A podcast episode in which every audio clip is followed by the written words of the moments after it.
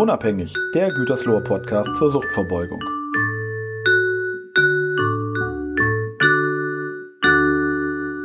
Herzlich willkommen zur Folge 12 unseres Podcasts Unabhängig. Das Thema heute ist Essstörungen.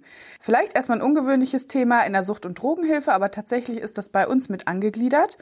Und die Essstörungen gehören ja zu den verhaltensbezogenen Problematiken. Und was das genau mit Sucht zu tun hat, das erfahren wir im Laufe dieser Folge. Erstmal herzlich willkommen an meinen Gast heute. Die liebe Ruth Walter, unsere Kollegin, ist hier bei mir und wir werden uns heute ein bisschen unterhalten. Ruth, magst du dich einmal selbst vorstellen?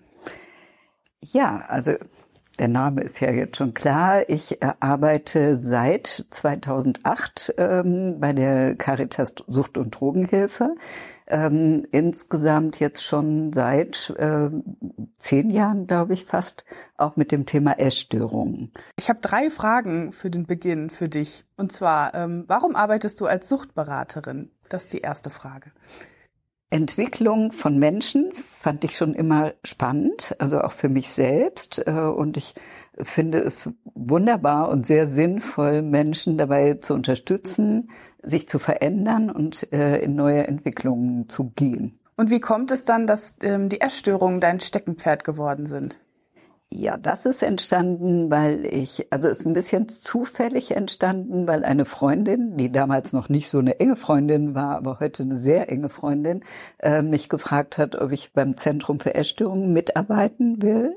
Ähm, ich habe mein Praktikum auch dort gemacht und habe eine große Leidenschaft entwickelt dafür, äh, mit diesem Thema zu arbeiten. Auch deswegen, weil ich selbst ähm, mit diesem Thema Aussehen oder, oder auch von innen, nee, von außen nach innen zu leben, äh, selber beschäftigt war und ich äh, gemerkt habe, wie spannend das für uns Frauen ist, wenn wir ähm, das verändern. Also wenn wir einfach äh, viel mehr äh, zu uns gucken, anstatt äh, zu dem, wie wir gesehen werden. Also das ist ja ein großes Thema darin auch. Ja, vielleicht kommen wir da auch später nochmal drauf zurück. Ähm, und wenn du nicht bei der Arbeit bist, was machst du dann so? Alles Mögliche. Viele Sachen, die mir Spaß machen. Also zum Beispiel gehe ich gerne spazieren in, in der Natur. Ähm, ich lese gerne. Ich äh, spiele gerne mit meinem Enkel. Äh, besuche meine Familie oder treffe mich mit Freunden. Gibt immer tolle Sachen, finde ich, die man so machen kann. Mhm. Ja, okay, schön. Dann steigen wir mal direkt ins Thema ein. Äh, was kann man denn überhaupt unter dem Begriff Essstörungen verstehen? Und kannst du vielleicht beispielhaft ein paar Formen nennen? Ja, bei Essstörungen geht es darum, dass äh, die Kontrolle über das Essverhalten, also in beide Richtungen, also entweder zu viel oder zu wenig zu essen, verloren gegangen ist. Äh, und dass ähm, der Kopf ständig um das Thema Essen oder Gewicht äh, kreist. Also dass das einfach so ein äh, großes Thema geworden ist, dass es die Person einfach besetzt hält, kann man sagen. Äh, und äh, es ist nicht mehr ein normaler Umgang damit. Also normalerweise genießen wir Essen, ähm, aber Essgestörte haben keinen Genuss mehr, äh, was Essen betrifft, sondern ähm, essen zwanghaft oder essen zwanghaft nicht oder wenig. Ähm, es gibt die Anorexie, das ist ja dann eben, wenn, wenn es problematisch ist, äh, genug zu essen, ähm, die sich äußert in Gewichtsverlust, also wo, wo Gewicht sehr schnell verloren äh, geht, ähm, was ja oft deutlich ist, wobei es auch eine chronische Form gibt, also wo jemand sehr dünn ist und das über lange Zeit halten kann. Ähm, ja, Anorexie kann man gut erkennen. Die mhm. Bulimie ist die Essbrechsucht. Okay. Ähm, da äh, kann man nicht so gut erkennen, äh, ob jemand betroffen ist. Viele halten das sehr, sehr lange geheim. Mhm. Also das heißt, man kann es äh, schlecht von außen wahrnehmen, auch wenn man mit der Person zusammenlebt. Weil sie sind Künstlerinnen darin, in einer Scheinwelt äh, zu existieren, also oder eine Scheinwelt aufzubauen, äh, eine Fassade aufzubauen. Äh, sind äh, oft Frauen, also viele Frauen sind betroffen, ähm, die sehr unauffällig äh, sind und sehr angepasst in der Regel auch. Da komme ich vielleicht später nochmal dazu, dass Anpassung auch ein großes Thema ist beim Thema Essstörungen. Und die ähm, Bulimikerinnen können eben sehr gut ihre Gier nach Essen verheimlichen. Weil die Gier ist ja äh, ein Thema dabei. Also es ist ja eigentlich eine Esssucht, die kompensiert wird, meistens mit Erbrechen, mhm. können, könnte aber auch mit Abführmitteln oder mit Sport. Also es gibt auch die Sportbulimie, damit kann das auch kompensiert werden. Okay. Also es gibt viele verschiedene Formen, die auch gar nicht so leicht zu erkennen ja. sind immer. Und die häufigste Form ist ja die Esssucht. Also man nennt es heute Binge-Eating Disorder, ähm, wo man eben ständig zu viel isst. Also gibt es aber auch verschiedene Formen, ne? also dass man entweder bei den Mahlzeiten immer zu viel isst oder äh, sehr viel snackt, also immer zwischendrin ähm, etwas in sich hineinstopft. Dieses klassische Bild nachts nochmal zum Kühlschrank und dann unkontrolliert alles essen, was man findet. Ja, das ist eine Form, genau. Mhm. Ja. Gibt es denn da bei diesen sehr unterschiedlichen Formen irgendwie einen gemeinsamen Nenner? Haben die gemeinsame Wurzeln, diese Essstörungen? Ja, also ich, ähm, wenn, wenn man auf der gesellschaftlichen Ebene guckt, würde ich sagen, äh, ist es vor allem unser super Angebot an Nahrungsmittel. Also, dass wir einfach so viele auch verfeinerte Nahrungsmittel haben, äh, führt einfach dazu, dass man verführt ist, mhm. äh, zu viel zu essen. Und wir brauchen dann äh, eine Regulation dafür. Und äh, ich glaube, zum Beispiel das Schönheitsideal ist der Versuch, auch das zu regulieren.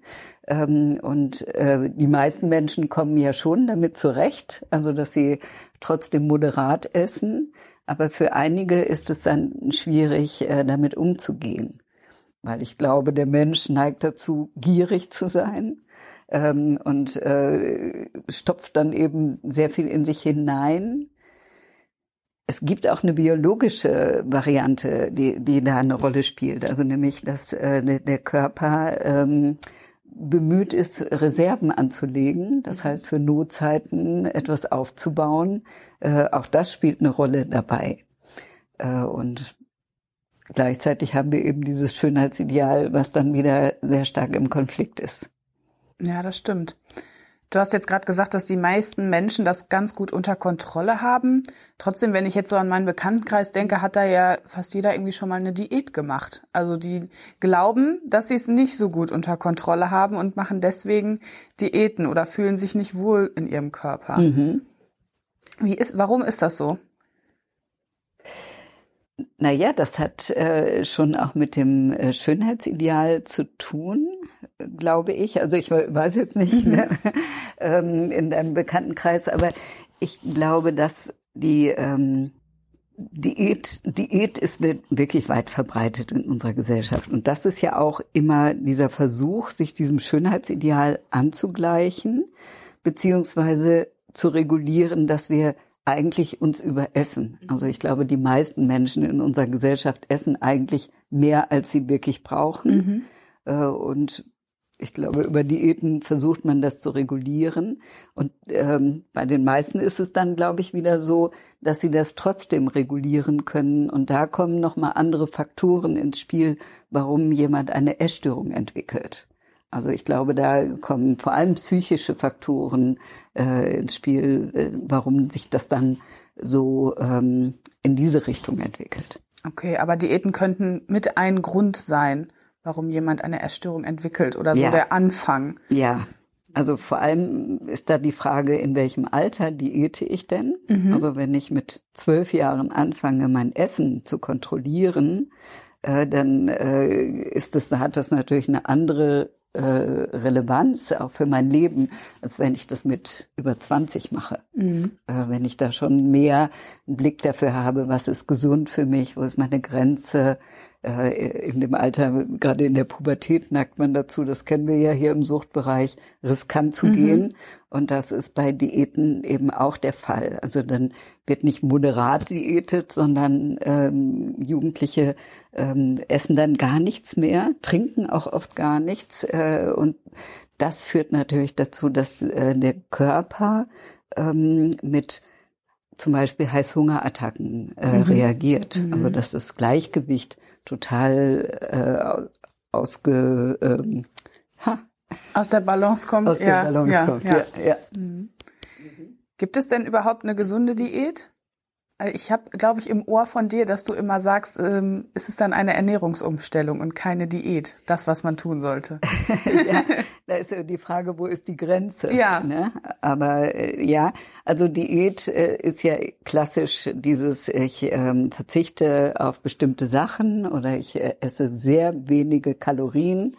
Ähm, aber ich glaube auch eine Ernährungsumstellung äh, ist eine viel gesündere Art. Also zum einen äh, ist es gut, sehr, sehr moderat abzunehmen, wenn das wichtig ist für die Gesundheit.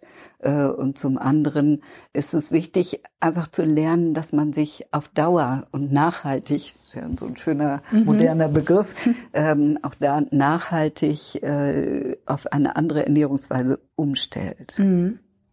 Okay.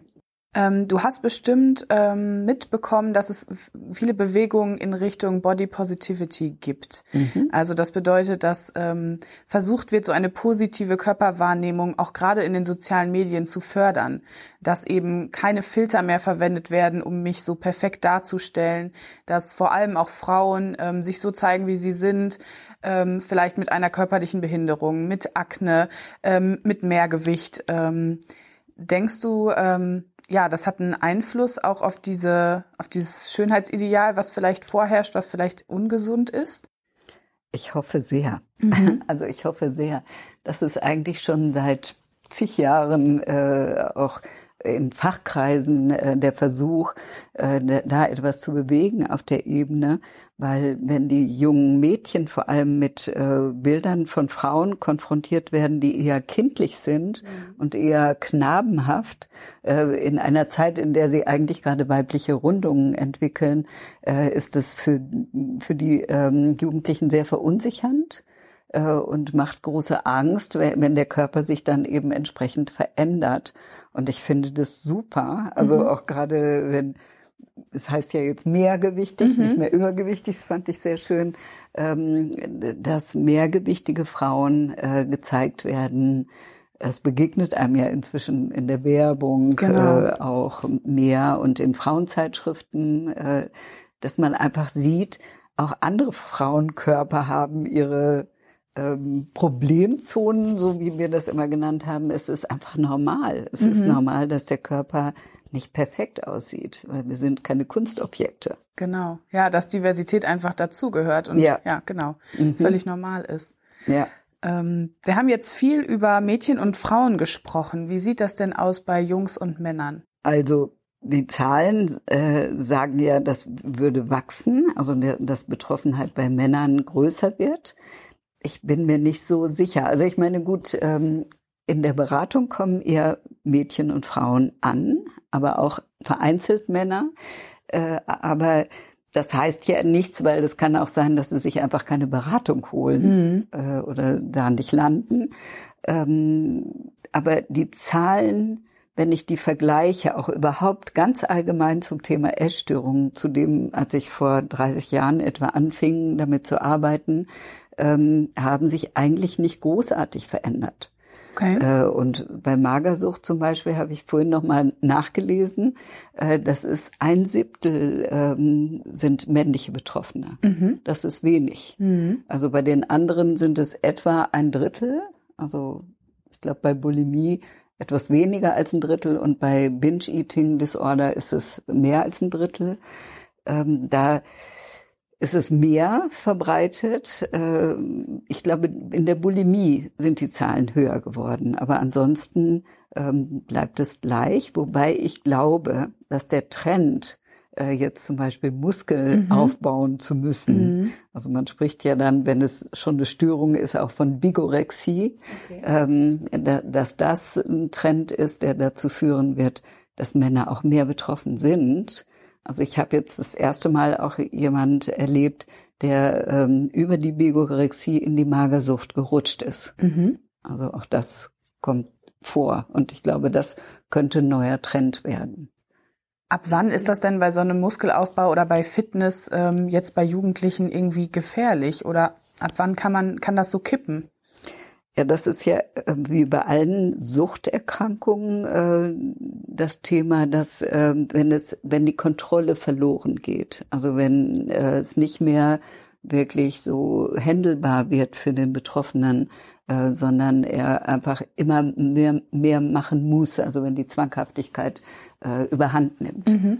Und es nicht mehr Spaß gibt äh, an der Bewegung oder an mhm. dem Fitnesstraining äh, oder, oder am Körper, ja. Äh, sondern dass der Körper einfach nur noch ein Kunst, Kunstobjekt wird und immer äh, mehr ähm, äh, die Gesundheit außer Acht gelassen wird. Mhm. Also man schafft sich Probleme. Ne? Das ist wie bei Suchtverhalten auch, äh, dass man hier äh, über die eigenen Grenzen geht.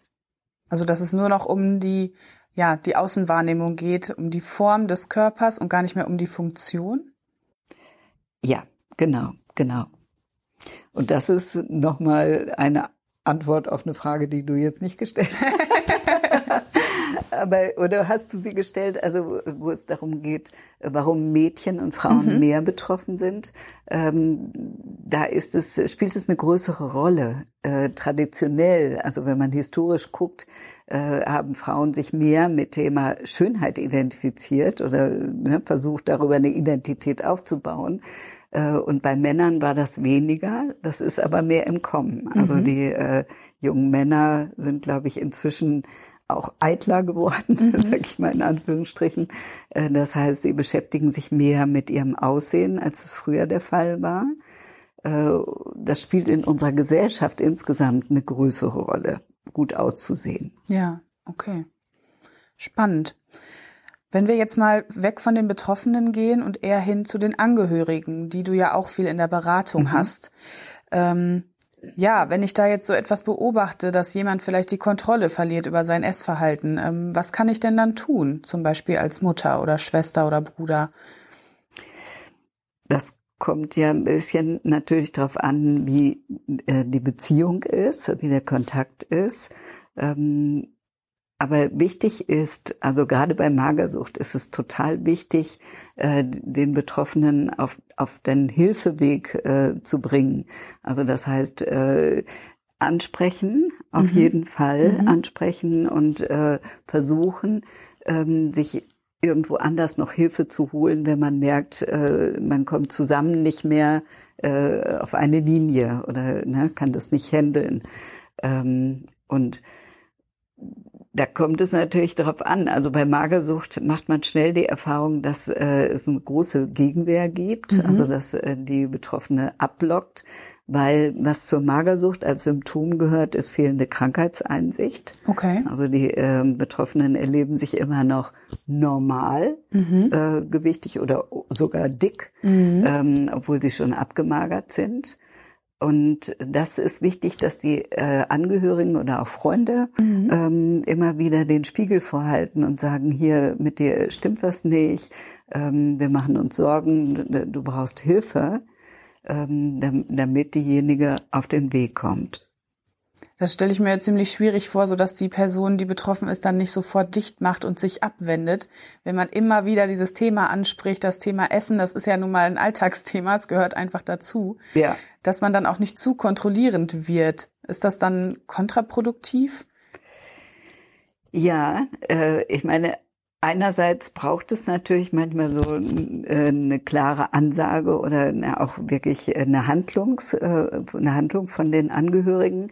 Aber auf der anderen Seite ist zu kontrollierend auch wirklich äh, nicht, nicht gut an der mhm. Stelle. Also weil das ist ja schon das, die Pro Problematik, die die Betroffenen haben. Mhm.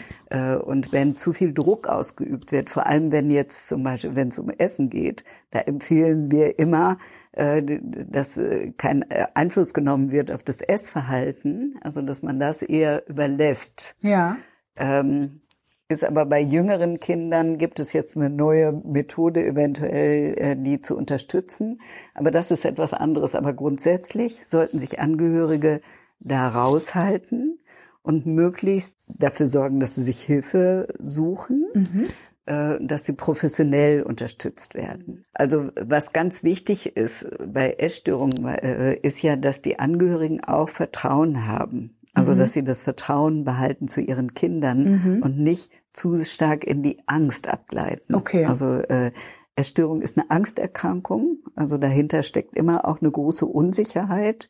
Und wenn die Angehörigen äh, zu unsicher sind oder zu viel Angst entwickeln, ähm, dass ihrem Kind was Schlimmes passiert, äh, dann verstärken sie äh, den Prozess. Mhm. Und von daher ist Kontrolle oder äh, Druck äh, ganz äh, schädlich an der Stelle. Mhm. Aber manchmal ist Angst ja auch berechtigt, oder? Wenn Kinder wirklich sehr untergewichtig sind. Ab wann wird's denn da gefährlich? Also im Grunde muss das der Arzt entscheiden. Also äh, da gibt es ja äh, keine ähm, Maßgabe für, für jeden. Das ist ja individuell. Ne? Es gibt ja sehr zarte Kinder, wo, wo man das äh, schnell sagen könnte, dass es gefährlich wird. Und Kinder, die jetzt irgendwie erstmal noch gut äh, dabei sind, mhm. gesundheitlich, ähm, das ist äh, schwierig. Äh, das betrifft auch die Frage, was sind die Symptome einer Magersucht? Also woran erkenne ich es eigentlich? Und man erkennt es nicht nur daran, dass die Kinder sehr dünn sind. Natürlich erkennt man es daran, dass Gewicht verloren wird.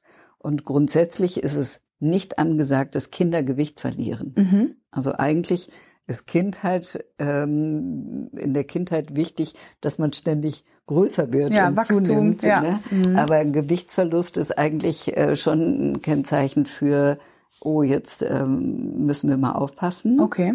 Also dann sollte man Arzt dazu ziehen okay. oder auch eine Beratungsstelle aufsuchen, ja. äh, um zu gucken, was was ist los weil viele Eltern äh, können das nicht ganz erkennen oder oder finden das auch super, wenn ihre Kinder ein bisschen übergewichtig sind und dann äh, anfangen Diäten zu halten. Mhm. Erst wird es noch unterstützt, mhm. bis äh, dann gemerkt wird, oh, ähm, da ist ja irgendwas jetzt schiefgelaufen. Mhm. Das äh, nimmt eine andere Fahrt auf. Ja. Das heißt, äh, so Ansprechpersonen wären Hausarzt oder Kinder Ärztin, mhm, mhm, Beratungsstellen. Was gibt es da für Möglichkeiten? Kannst du die nochmal benennen? Naja, der Arzt äh, kloppt eben die medizinischen äh, Fragen ab. Ne? Mhm. Also äh, guckt, wie, wie ist äh, Gewicht und Gewichtverlust. Ähm, da, aber das meintest du jetzt nicht. Du meintest eher Beratung, Beratungsstellen. Genau. Ähm, es gibt im Kreis Gütersloh eigentlich nur unsere Beratungsstelle, die äh, für diesen Bereich Essstörungen zuständig mhm. ist. Das ist auch was Besonderes, mhm. weil ähm, in vielen Suchtberatungsstellen äh, ist es eher unüblich, äh, dass das Thema Essstörungen äh, angeboten wird. Ähm, das finde ich sehr erfreulich, dass das hier im Kreis so ist. Ähm, ja, und aber andere Beratungsstellen können weiter verweisen. Ne? Mhm. Ne? Also man kann sich auch an die Frauenberatung wenden zum Beispiel äh, oder an den sozialpsychiatrischen Dienst, vor allem wenn äh, wenn schon Holland in Not ist, mhm. also wenn äh, sehr viel Gewicht verloren wurde und das Kind eventuell eingewiesen werden muss in ein Krankenhaus, weil es zusammengebrochen ist, dann oder auch psychisch äh, sehr starke Symptome zeigt von, weil das ist manchmal verbunden mit Magersucht dass sie sehr aggressiv werden, die Kinder, oder sehr bockig okay, äh, und ja. nicht mehr erreichbar sind. Mhm. Okay. Und dann gibt es ja auch noch das Netzwerk Essstörungen, von mhm. dem du ja auch Teil bist. Was mhm. äh, macht eure Arbeit aus? Ja, das Netzwerk hat sich 2010 äh, gegründet und besteht aus verschiedenen Institutionen, die sich eben mit dem Thema Essstörungen äh, beschäftigen. Wir wollen auf jeden Fall Prävention von Essstörungen fördern oder auch überhaupt äh, auf das Thema aufmerksam machen und äh, auch Betroffenen oder Angehörigen den Weg äh, weisen in die Hilfeleistung, also in die Hilfeleistung. Ähm, es gibt eine Broschüre, die wir rausgebracht haben, äh, wo man nachlesen kann, wo man sich hinwenden kann. Mhm. Und äh, wir machen Fortbildungen zum Beispiel für Multiplikatorinnen äh, zu dem Thema. Ja, okay. Das heißt, da arbeitet ihr auch präventiv. Ja, Mhm. Eben hast du ja gesagt, das ist ungewöhnlich für den Kreis Gütersloh, dass die, dass das Thema Essstörung in der Sucht- und Drogenhilfe angedockt ist. Ja. Ist das also keine Sucht, wobei das Wort Magersucht beinhaltet ja Sucht? ja, also es ist auf jeden Fall, finde ich, eine Störung mit Suchtverhalten. Äh, mhm. ähm, aber es ist eingeteilt eigentlich als psychosomatische Erkrankung. Das hat was mit äh, Finanzierung zu tun. Also wer finanziert die Heilprozesse?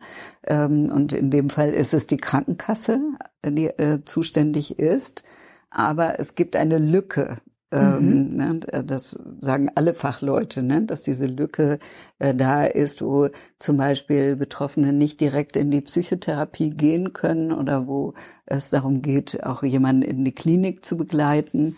Äh, und diese Lücke können Beratungsstellen äh, füllen. Ja. Und in anderen äh, Kreisen oder Städten äh, sind es oft auch die Frauenberatungsstellen oder andere Stellen. Es gibt auch manchmal Zentren für Essstörungen, mhm. äh, wie es in Bielefeld schon mal gab, ähm, die dann nur zu diesem Thema arbeiten. Okay. Ähm, wie kann denn für dich eine wirkungsvolle Prävention aussehen zum Thema Essstörung? Also die müsste auf verschiedenen Ebenen stattfinden. Das eine ist, was ich gerade schon angesprochen habe, Multiplikatorenfortbildung, äh, ähm, so dass äh, das Thema, äh, also dass überhaupt eine Sensibilisierung stattfindet und eine Information. Auch Ärzte brauchen oft, glaube ich, eine Weiterbildung zum Thema Essstörungen, weil nicht alle Ärzte sich damit auskennen. Ich glaube, es ist nicht Standard in der medizinischen Ausbildung dann äh, ist es natürlich gut, mit den Jugendlichen äh, im Vorfeld zu arbeiten zum Thema Körper, was ist Körper für mich, äh, geht es beim Körper, also wenn man Mädchen fragt oder auch Frauen, viele Frauen auch in meinem Alter noch, Körper gleich aussehen. Mhm. Das ist eins. Mhm. Äh, und ich glaube, es ist total wichtig, äh, ne, dass man ein anderes Gespür für den Körper bekommt. Also das Körper Natur ist mhm. und wir die Natur nicht kontrollieren können, also nicht einfach ohne Konsequenzen ja. äh, sie in irgendeine Form bringen können. Mhm. Ähm, das finde ich wichtig zu vermitteln, dass man ähm, ja eine große Wertschätzung hat für dieses Wunderwerk mhm. Körper mhm. äh, und dass man eben nicht mehr nur von außen nach innen lebt. Also, ne, wie sehen mich die anderen und was muss ich so darstellen, was ja auch viel mit Fassade zu tun hat, sondern dass ich mehr lerne, äh, wie fühle ich mich eigentlich in meinem Körper? Bin ich da zu Hause? Also kann ich mich richtig wohlfühlen damit, auch wenn der nicht die Form hat, äh, die, die so in den Medien vorgegeben wird. Es geht viel um Selbstliebe, Selbstakzeptanz, aber auch eine andere so zu akzeptieren, wie sie sind und das auch nach außen zu ja, tragen. Ja, das stimmt.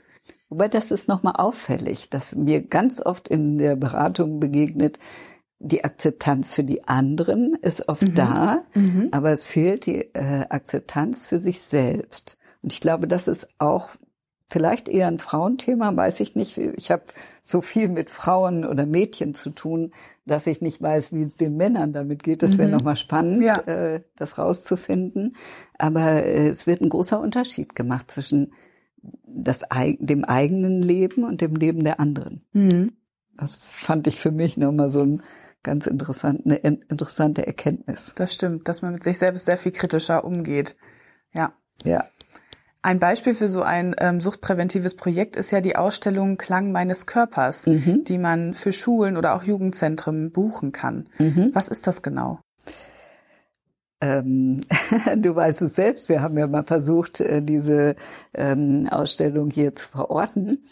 Äh, da geht es um, ähm, also die Betroffene haben das mit einer Frau, die das initiiert hatte, entwickelt. Also die haben Texte geschrieben, Musik dazu äh, gemacht und äh, Bilder ähm, und Fotos äh, erstellt.